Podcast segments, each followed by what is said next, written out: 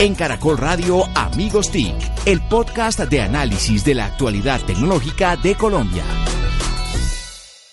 Hola, hola, ¿cómo están? Bienvenidos nuevamente a un episodio más de Amigos TIC, el podcast número uno de tecnología en Colombia sobre temas de apropiación, innovación, emprendimiento y cómo este país se hace cada vez mejor sociedad, más incluyente, con mayor oportunidad a partir de las tecnologías de la información y las comunicaciones. Nuevamente grabamos desde la sede de la Andy en Bogotá, Colombia, y me acompañan nuestros amigos TIC, arroba Mauricio Jaramil, arroba Santiago Pinzón G, arroba Jole Restrepo y quien les habla, arroba José Carlos Tecno Mauricio, extrañando hoy al profesor Solano. Se encuentra Ay, ausente. Gracias por acordarme. Pensé que estábamos completos. No, no, está ejerciendo otras actividades en este momento. Cartagena, ¿no? Sí, Cartagena. está sacrificando estar allá. Bueno, muy bien. Tocó Saludos al profesor Solano. Bien, yo creo que hace falta, ¿no? Hace falta. No es Bucaramanga, es Cartagena. Cartagena, señor, muy bien. A lo largo del podcast estaremos eh, recordando siempre a nuestro querido profesor Al Solano. maestro. Al maestro Solano, la experiencia, la edad. La edad hay que respetarla, señores. No se ríe, Mauricio. Muy bien, Mauricio. Eh, oiga, una felicitación especial para Impacto TIC. Qué cubrimiento tan bueno el que hicieron ustedes de Andicom. Muchas gracias, José Carlos. Bueno, hicimos un balance, hicimos el 70% de lo que queríamos, pero Andicom tiene una agenda súper intensa, No. Muchas actividades en simultánea, las empresas que van allá también hacen sus actividades, así que por más que fuimos cinco personas peri- del equipo periodístico, no, no dimos abasto. Ahí lo vimos con Hangouts Sofía. en vivo. Con eh, Sofía, lo vimos con entrevistas. Eh, bueno, de todo, de todo un poquito. Impacto y felicitaciones a Sintel también porque este año la sacó del estadio. Bueno, el evento estuvo chévere, ¿no? Que escucharon ustedes. Yo lo vi en streaming porque estaba en otra actividad, pero lo que se manejó de contenido, me imagino lo que vamos a comentar de la presentación de la ministra, lo que habló el, mi- el presidente, las diferentes sesiones que se dieron fueron muy buenas. En verdad, uno de los mejores Andicoms que yo he visto. Bueno, el, el- el cambio de gobierno realmente insufló muchísimo, mucha expectativa y mucho. mucho. Creo Jala que mucho, sí, ¿no? desde hacía ocho años no se vivía un clima de Andicom y fue cuando el ministro Diego Molano presentó Vive Digital, que fue la presentación del plan de gobierno de Juan Manuel Así Santos. Y el contenido, la combinación de charlas que se dieron fueron realmente de vanguardia. No, Sí.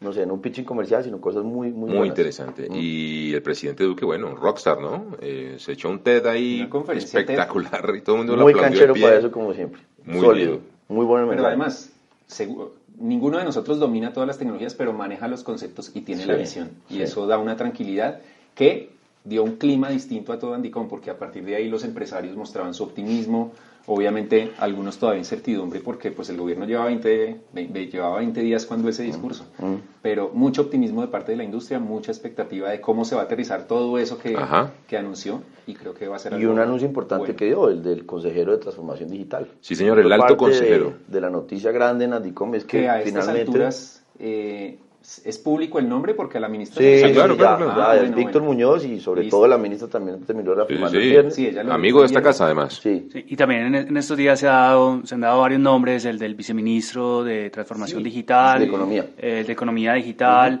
eh, varios de los directores del ministerio, entonces se va armando ya el equipo, ya se ve solidez ahí. Sí, señor, hay una solidez bien interesante. Así que, bueno, en impactotic.co Sí, señor. se pueden ver y se pueden revivir todas las presentaciones y entrevistas que se hicieron en este cubrimiento especial de uno de nuestros amigos TIC allá en Cartagena. Santiago, usted, bueno, Cartagena, Nueva York, ¿no? Usted está a nivel... No, Nosotros con de la ubicuidad. Teníamos una actividad también de conocer una herramienta muy buena que está desarrollando para precisamente ser más productiva las organizaciones. Con IBM, ¿no? Con IBM, en un ejercicio con varios países eh, y pues sí, nos tocó irnos a Nueva York a conocer eso en directo. Eh, Sí, y por eso pues tener equipo es importante para poder estar en todos los lugares al mismo tiempo. Muy buena la herramienta. Muy bien, eh, Santiago.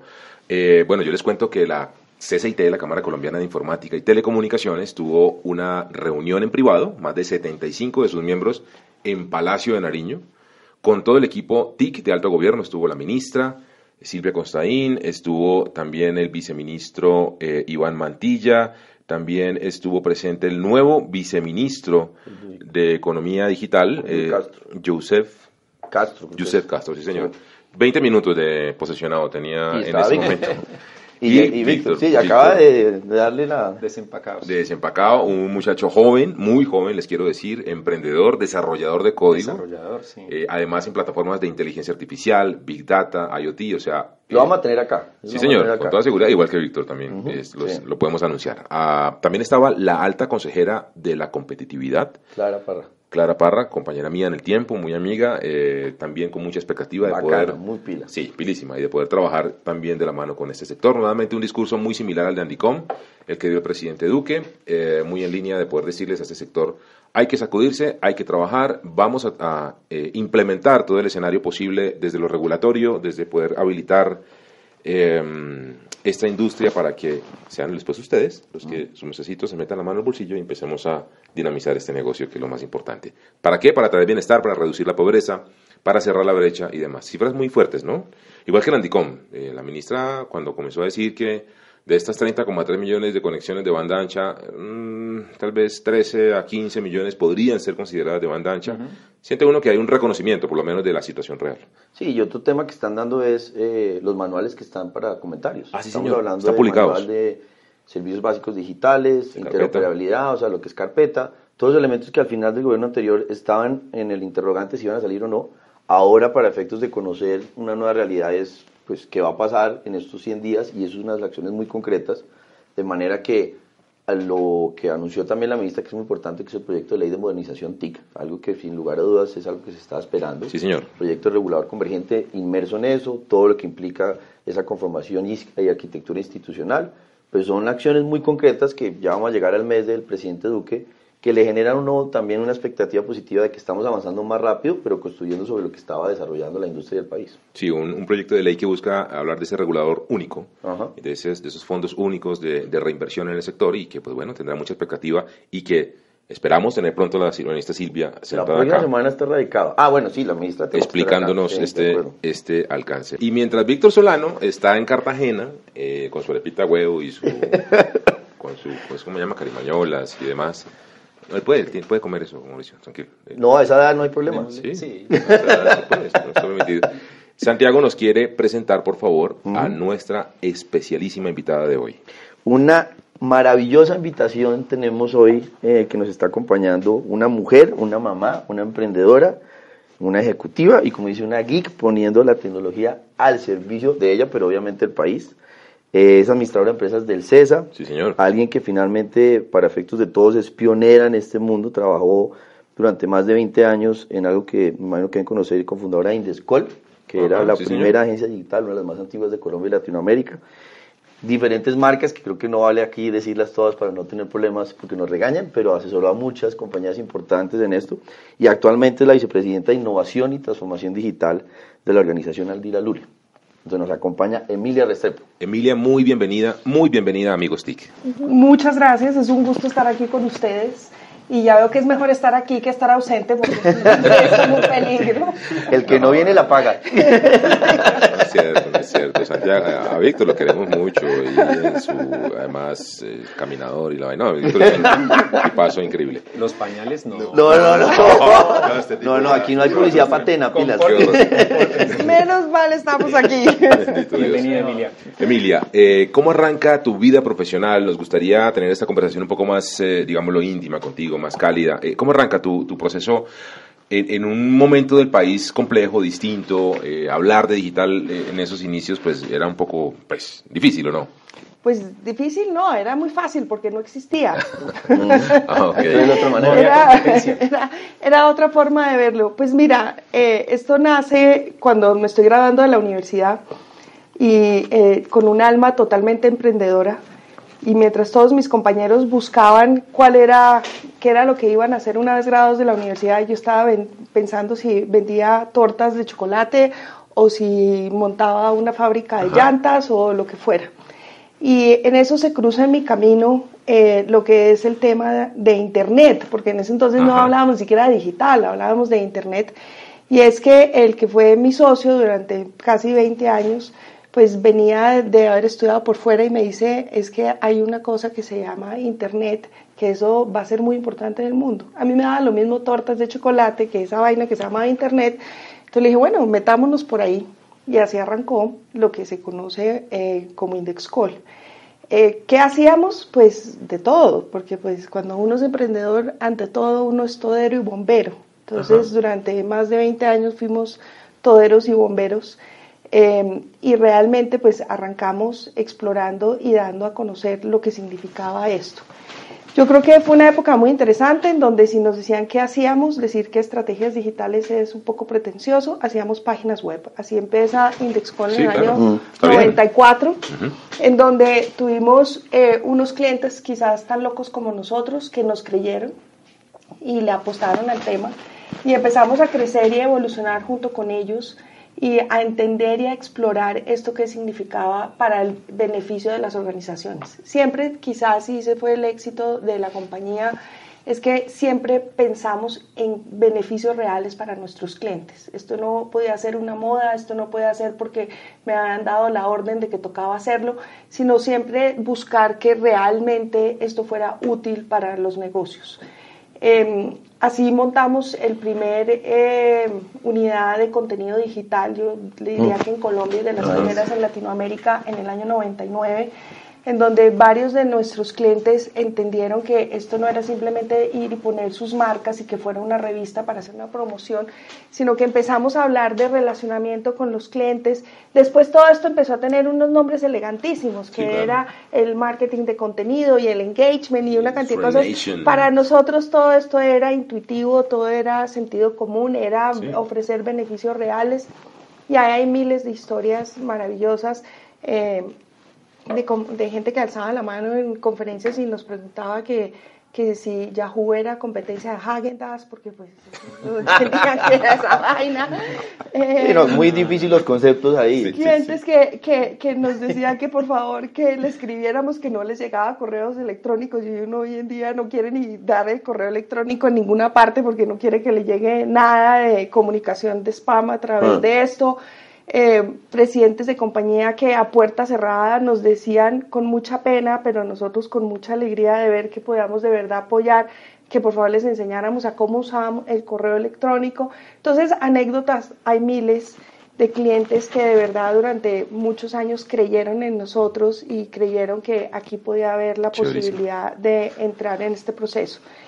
Eh, como finales del año 98, yo busqué una relación con todas las grandes agencias de publicidad y la mayoría me mm. mandaron de paseo y me dijeron que si estaba loca que fuera a hablar con la gente de IBM o en su época con Sun Microsystems, porque pues eso no tenía nada que ver con ellos. Claro. Eh, hicimos una alianza muy fuerte en ese momento con alguien que yo creo que fue un visionario, que fue Paul Mejía, el presidente McCann Erickson, con quien tuvimos una relación maravillosa y hoy consideramos unos grandes amigos de todas maneras con Álvaro José Fuentes durante más de 10 años. Y yo creo que eso nos catapultó a todos, a ellos, a nosotros, a la industria, eh, porque nos dio la oportunidad de empezar a tener una visión un poco diferente de cómo esto podía tener una relación con los consumidores más cercana. Perfecto. Fueron muchos años muy divertidos de hacer industria, de inventarnos una industria, de crecer y de cero, arrancar de cero, crearla. Eh, un trabajo maravilloso con la gente. Yo creo que por Indexcol pasaron más de 500 personas. Yo a veces me siento como la ya no la mamá, sino la abuelita, los Milenia, milenia, eres milenia. Eh, no, yo digo que yo soy nativa digital por derecho, no por edad, pero por derecho. sí, em, claro, te debe conocer todo el mundo cuando hace una feria de estas o una reunión. Pero lo, lo que me da mucha felicidad es ver cómo, cómo fuimos una escuela para mm, muchos y, y lo que más me gusta es ver cómo toda esta gente ha crecido, evolucionado hoy está haciendo parte de, de, quienes están liderando esta, esta industria. Mm. Eh, entonces, para mí es muy gratificante porque la verdad de eso se trata, de hacer país. Cuando uno hace empresa, lo que uno está haciendo es país y ante todo estábamos haciendo era país. Y el relevo generacional, porque finalmente hay otros modelos que se están presentando en este momento, entonces ¿cómo logra uno conectarse? Emilia mencionaba septiembre del 98. ¿Ustedes se acuerdan qué pasó en septiembre del 98? ¿El 4 de septiembre? Espera, espera, espera. A ver si lo 4 de septiembre del 98. El 3 de septiembre lancé mi revista Época y el 5 ganó la selección Colombia. ¿Y el 4 de septiembre quién nació? Y el de compañía. Google. 98. Ah, Google, claro. Ah. imagínense cómo en ese contexto. Estamos hablando de algo que Yahoo 94, 97. Septiembre 4, 98 nace Google. Nosotros nacimos cuatro años antes que Google. Por eso, pues más pionera todavía. Entonces, eh, sí, la verdad es que yo les digo que esto ha sido una aventura maravillosa. A mí me he tenido la fortuna y soy una privilegiada de decir que siempre he trabajado en lo que me fascina y en lo que me gusta, pero no solamente en este tema digital, sino es en, la, en, innovar, es en descubrir, es en inventar eh, y siempre de la mano de la gente y siempre de la mano de grandes equipos, de grandes personas. Y, y bueno, eso, eso es lo que hoy en día digo que miro hacia atrás digo que de verdad he sido una privilegiada. ¿Y cómo ves la industria? ¿Cómo ves a Colombia? ¿Cómo ves a la economía hoy en día? Pues mira, tal vez eso es una de las cosas más emocionantes, porque te puedes imaginar que cuando eh, mi primer cliente fue Comcel, les quiero contar, wow. fue claro. Para los que no saben qué es Comcel. Sí, eh, eh, Comcel, no, claro. no lo conocen. Hoy, claro. eh, su entonces presidente era un señor que se llama Peter Burrows y me hizo tal vez de las preguntas más difíciles porque además yo estaba recién desempacada casi que de la universidad y me dice, eh, te quiero preguntar dos cosas. Una, ¿quiénes son tus clientes? Y dos, ¿cuál es la penetración que hay en Internet en Colombia? Porque pues le estaba diciendo que esto era importantísimo y que esto le iba a cambiar la vida. Y les estoy hablando del año por allá 96. Ajá. Eh, entonces yo le digo, pues mira, muy fácil. Una, no tengo clientes. Y dos, yo creo que hay por ahí unos 50 mil abonados a una cosa que se conectan por allá que se llama Saitel, eh, y eso es todo lo que hay en Colombia. Cuando yo voy y veo que las cifras, y unas dicen que más, otras que menos, pero están más o menos alrededor del 60, 65% de penetración en Colombia, pues yo no puedo estar sino feliz. Y alguien como yo, pues no puede hacer sino fiesta, porque la verdad es ver cómo realmente se ha vuelto este mundo digital, cómo la conectividad se ha vuelto al servicio del país, al servicio de los colombianos, al servicio de los negocios, de las empresas. Entonces, pues realmente yo sí puedo decir que he visto una evolución. Sí. Nosotros nos pasamos la vida en un proceso de evangelización y eso es lo que hemos hecho durante 20 años, era enseñarle a la gente esto que significaba esto, eh, cómo podíamos ponerlo a nuestro servicio del- dependiendo de las industrias, dependiendo de los intereses que hubiese. Em, durante mucho tiempo trabajamos lo que se conocen como los mandos medios porque eran esos millennials que entendían, Ajá. pero para nosotros era claro que teníamos que trabajar con, eh, lo- era con, con- con los altos directivos para poder lograr las verdaderas transformaciones. Pues hoy quiero decirles que tal vez es lo que más satisfacción me da, porque veo cómo las grandes empresas desde sus directivos tienen una conciencia de la necesidad y de la importancia de, de lo que significa todo este proceso de transformación. Yo digo que estamos en la era del desquite de los geeks. Entonces, eh, pues es un buen momento. Más uno se va a poner feliz con ese Sí, comentario. sí, sí, sí. ¿No? Yo digo, esta no es la mejor es la mejor época para ser geek. Exacto. eh, Entonces, en, en este por momento. Dígaselo a Sheldon. Ajá. Entonces, es como... A nosotros, como- eh, claro, nos llegó la hora finalmente. Buen timing. Hubo algún momento en que yo casi que estaba que botaba la toalla porque decía, no ¿Ah, puedo sí? pedalear más, esto es qué cansancio. Y, y, la, y tuve una conversación eh, con la que soy hoy en día, eh, la, la que maneja todo el tema de Latinoamérica en Google, Adriana Noreña, y nunca se me olvidará esa conversación, habrá sido unos, no sé, tal vez ocho años o diez años, en que me dijo, Emilia, te falta la última milla, no puedes en este momento Claro, desfallecer. eh, desfallecer. Y, y tengo que confesar, y tal vez es algo que nunca se lo he dicho, que para mí fue un- una, una conversación muy importante porque dije, oiga, sí, después de todo lo que hemos hecho, estamos tan cerquita que no podemos desfallecer, porque hubo momentos muy difíciles en que decía, definitivamente no vamos a lograr el cambio. Hoy me siento muy contenta porque siento que hemos logrado el cambio, que hemos logrado una evolución muy importante, Así un es. entendimiento de lo que esto significa para el país. Cuando uno oye al presidente Duque eh, las palabras de todo lo que sus Totalmente. discursos, realmente uno ve que estamos ya Sí. eh, en el Ya, proceso. ya esto cambió, sí, así es. Así es. Emilia. Ah, no, no, no. Profesor. No, ya se Primero la va la a da, montar. primero la ya se la va a montar por el peinado. ya se la va a montar. Eh, ya, ya hablando un poco de, la organización, que son todos estos retos como a nivel país, me imagino que lo vivís en, en la organización. ¿Cuáles han sido esos mayores retos de, dentro de la organización y por qué la organización toma la decisión de abrir una gerencia de transformación digital y qué estás pedaleando desde ahí? Pues mira, yo creo que eh, la organización Ardila no puede quedarse eh, inmune ante lo que está sucediendo y realmente eh, son unos visionarios, lo han sido toda la vida y se entendieron rápidamente que esto hacía parte de esta evolución natural que tienen que dar los negocios. De ahí yo estoy con ellos hace un poquito más de dos años se conforma lo que es la vicepresidencia de transformación digital sin una, sin una digamos, eh, claridad de para dónde vamos. Pero, eso estaba bien. Sí, claro. Dar el paso. Porque era dar el paso e inventárnoslo, porque todos nos lo estamos inventando. Y tal vez lo más arriesgado fue eso, fue decir, oiga, venga, miremos esto como, esto qué significa y vamos entendiéndolo. Y yo creo que lo más bonito es el cómo lo hemos ido entendiendo y cómo hemos ido dando ese paso y esa evolución. Eh, el primer paso fue tener un entendimiento del nivel de madurez digital en donde estaban los distintos negocios y poder eh, a partir de ahí empezar a construir un roadmap claro de cuál debe ser esa estrategia y ese proceso hacia donde debemos de evolucionar. Em, no, me, me, encontré con que, digamos, todos los negocios de la organización estaban en un momento distinto y con unas necesidades distintas em, y por eso tal vez fuimos como haciendo lo que, ganancias rápidas con aquellas compañías en donde podíamos tener un proceso más eh, evolucionado, más rápido y de ahí estamos hoy bastante concentrados particularmente en Postobón. Postobón es una gran compañía, yo tengo que decir que eh, durante muchos años trabajé con sus competidores eh, como clientes míos y de donde aprendí muchísimo y a quien les tengo un cariño enorme, pero tengo que decir que hoy me encuentro con un grupo humano y me encuentro con una potencia y una compañía en ebullición de verdad que para mí es un orgullo y es muy emocionante poder hacer parte de, esta organización. Emilia, tú que has estado en, en, esta, en esta tribuna de transformación digital, para así al comienzo haya sido muy incipiente para todos como lo fue.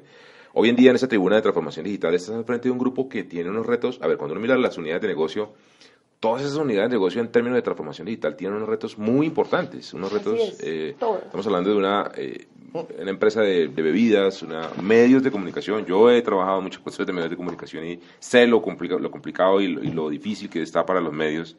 Eh, ¿Qué otras compañías del grupo están? La, la, compañía azucarera, claro, claramente. Está toda la parte química, tenemos temas de, están los coches. Realmente, yo creo, como bien dices tú, estamos en distintos momentos en, todas las, en todos estos negocios. Es eh, una, una amplitud enorme. No, no hay tiempo para aburrirme, eso sí les puedo no, pues, decir. Pues, no, pues cómo.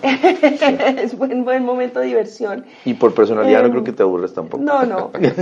eh, pero quiero decirles que quizás lo más importante fue encontrarnos que no estábamos tan atrás. Una vez hicimos ese nivel de madurez, nos encontramos realmente que la, las empresas del grupo estaban más avanzadas y, que realmente teníamos la materia prima lista para poder hacer una cantidad de cosas. Eh, como bien dices, quizás en unos tenemos más desafíos que en otros y en otros hay más oportunidades. Eh, cuando uno ve el sector agroindustria, pues lo que está sucediendo en el sector agroindustria en el mundo, en el tema de transformación digital, las oportunidades son todas. Y lo que se ha venido haciendo a nivel de los ingenios, por, ejemplo, Providencia con todo el tema orgánico, pues ya uno ve que ya han venido haciendo un camino de transformación muy importante y que eh, realmente se, se nos está poniendo fácil la tarea. Hay algo que tenemos que entender y es que transformación digital, y tal vez es el mayor desafío, no tiene que ver con tecnología, tiene que ver con las Muy personas. Eh, y, cuando digo que tal vez es lo más difícil de entender es porque la, es la, la primera relación que se hace es hablar de tecnología y hablar de arquitecturas empresariales y hablar de, temas de, plataformas y de, procesos los juguetes, de negocios. ¿Qué, tipo de, juguetes, tengo para hacerlo? Y, y, tal vez mi mayor em, desafío inicial fue llevar a las compañías del grupo a entender que esto tiene que ver es con cultura, esto tiene que ver con gestión del cambio, esto tiene que ver es con individuos. Eh, y, y, más allá de la tecnología, la tecnología al servicio de las personas sí en donde hoy tenemos que poner a nuestro consumidor en el centro y por supuesto tenemos que mm, asegurar que, que, que, que cojamos todos estos habilitadores como la data, como para Data, ponerla al servicio de nuestros negocios. Ahí hay un tema, ah, pero Mauricio tenía una pregunta antes. Sí, Emilia, eh, uno ve hoy que hay muchas empresas que están hablando de transformación digital, incluso dan conferencias de transformación digital, eh, bancos que tienen la tecnología de hoy, eh, Big Data, inteligencia artificial, pero que la experiencia del cliente sigue siendo de los años 90. Va uno a vender unas acciones de Copetrol, por decir algo, y, y le pagan a los cinco días, cosas que uno no, es- no entiende. ¿Cómo está cambiando la experiencia del cliente, del proveedor, de todo el ecosistema de la organización gracias a esos procesos de transformación digital? Mira, yo creo que hay un, hay un tema que es fundamental y es que entender que transformación digital no es eh, digitalización del status quo. Pero Oh, oh, necesitamos digitalizar el status quo para poder hacer transformación Ah, digital. ok, pero hay que es el primer paso. Claro. Entonces, lo que pasa es que se confunden. Hay que hacerlo, Mm. pero no es eso transformación digital. No quedarse ahí. Entonces, no puedo yo simplemente salir y hacer transformación digital sin hacer una buena digitalización de mi status quo, porque muchas veces lo que sucede es que entonces no estamos preparados para ofrecer una buena experiencia de usuario, no estamos preparados para ofrecer un tema de omnicanalidad, no estamos... Entonces, eh, se nos vuelve un poquito la discusión de qué es primero si el huevo o la gallina. Para nosotros es, y nos lo repetimos casi como un mantra, digitalización del status quo no es transformación digital, porque no se nos puede olvidar, no podemos perder el foco. Pero si estamos, si ustedes van a ver qué estamos haciendo, estamos más en un proceso de digitalización de status quo que de transformación aún. Lo que pasa es que sí tenemos un roadmap muy claro de cuándo vamos a dar ese viraje y de cómo lo vamos a dar.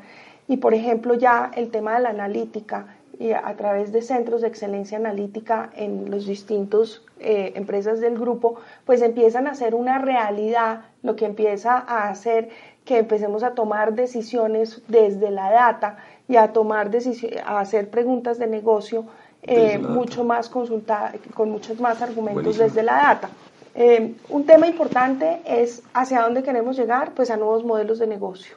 Eh, eso sí, eh, eso es una obsesión a la que tenemos todos que estar con los ojos abiertos eh, y el corazón preparado, porque eso significa que probablemente muchas de las formas en que trabajamos y, la- y Así es. tendremos que tomar decisiones difíciles. Cuando hablas de talento, de gente, eh, también dejar un mensaje muy fuerte es ese liderazgo femenino, esa capacidad de tener más mujeres involucradas en una nueva sociedad y en una nueva capacidad, y tú eres ejemplo de eso, porque eso jala a que también las niñas que están empezando a pensar qué van a hacer con su vida, bien sea de 10, 5 años o más adelante, lo que es realmente este nuevo mundo y que sería muy importante como oírte a ti qué está pasando con esa capacidad de liderazgo en, en TI, en economía digital, en algo que también es muy valioso es economía naranja, todas las oportunidades que pueden ser, pero que es muy importante para la sociedad tener más mujeres metidas en este cuento porque es una mejor sociedad construida gracias a ustedes. Pues gracias y gracias por poner el tema en la mesa. Eh, tengo que decirles que durante muchos años siempre estuve sentada en, en mesas en donde mi género no estaba, no era muy participativo. Ajá. Quizás muchas veces fui la única mujer que estaba sentada en estas, en estas mesas.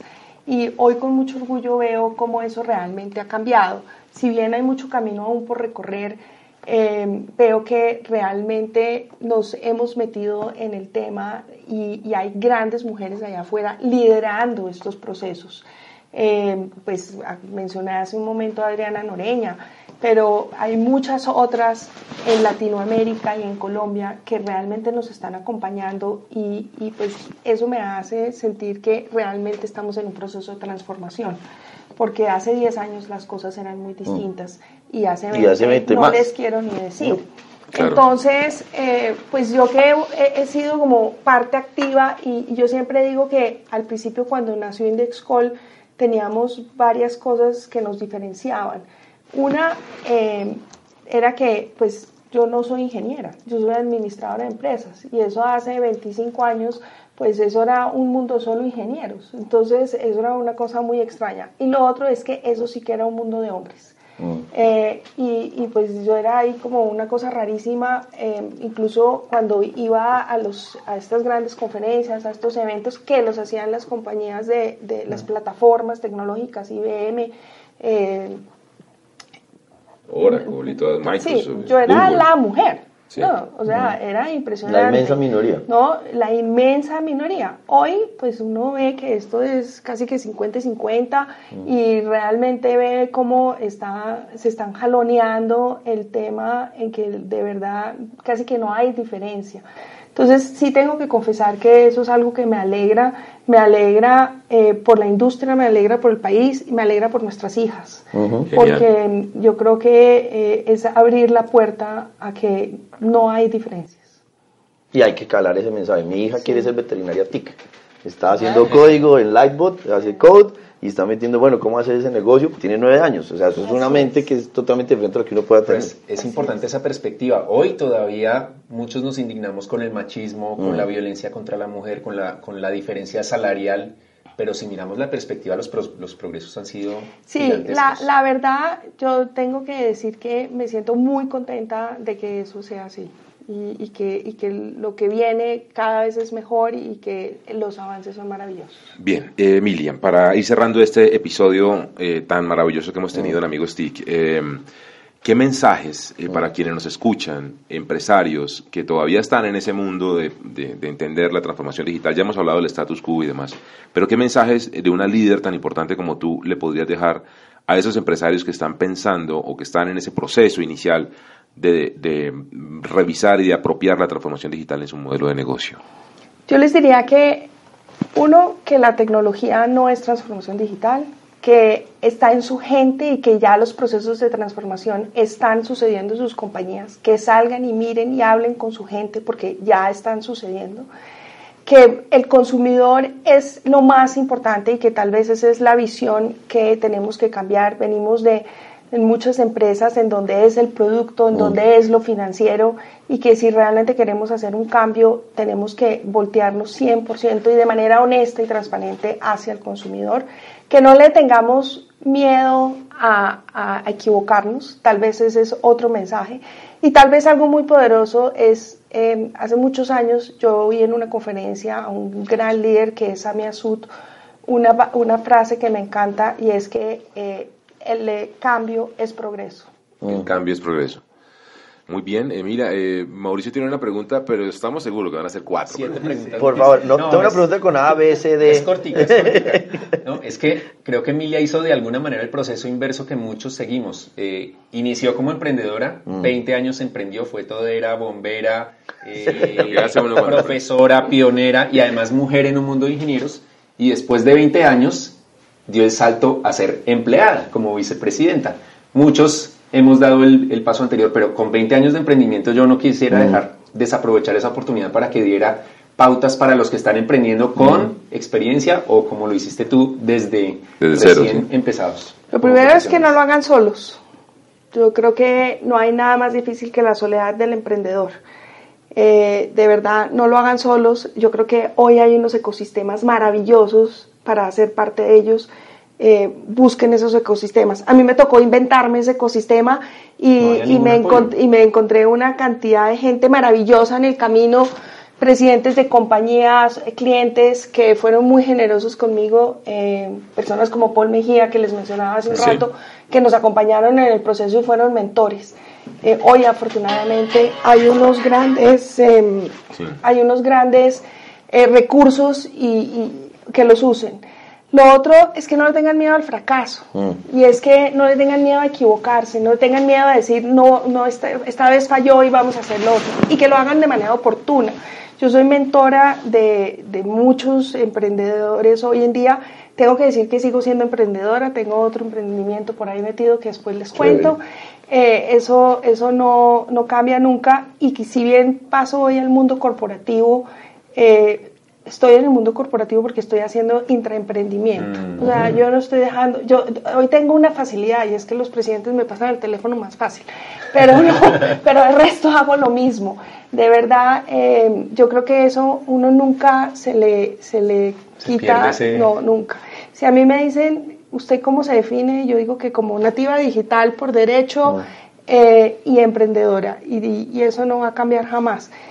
Y tal vez quizás lo último es no desfallecer. Yo creo que las curvas del emprendimiento, tenemos, hay momentos así como yo necesité ese empujón que les conté hace un rato, em, no, hay momentos muy difíciles, hay momentos en que realmente ya sentimos que estamos en el momento más difícil y, y, queremos echar para atrás. Entonces yo creo que no es fallecer. Y tal vez una cosa más para los emprendedores y es que a veces somos un poquito soberbios. A veces creemos que, que, lo nuestro sí es, eh, va a ser, este sí es el unicornio. Eh, y entonces no nos dejamos ayudar, no, no, no, no escuchamos. Y, y yo los invito a que de verdad eh, usen todo este ecosistema, usen todas esta, estas posibilidades que tenemos hoy en día. Ella es Emilia Restrepo, ella es vicepresidente digital del Grupo Ardila Lule. Emilia, gracias por haber compartido este espacio con nosotros. Gracias a ustedes por este espacio y de verdad cuenten conmigo. Muchas gracias a ustedes. Ustedes les agradecemos que compartir este podcast con numeral Amigos TIC. Eh, como siempre, proponernos temas, proponernos invitados eh, para poder tenerlos aquí en estos micrófonos. Los esperamos la próxima semana en un episodio más de numeral Amigos TIC. En Caracol Radio Amigos TIC, el podcast de análisis de la actualidad tecnológica de Colombia.